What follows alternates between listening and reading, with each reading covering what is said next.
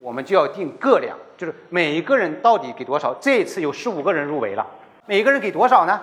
有没有一个标准呢？有没有个计算公式呢？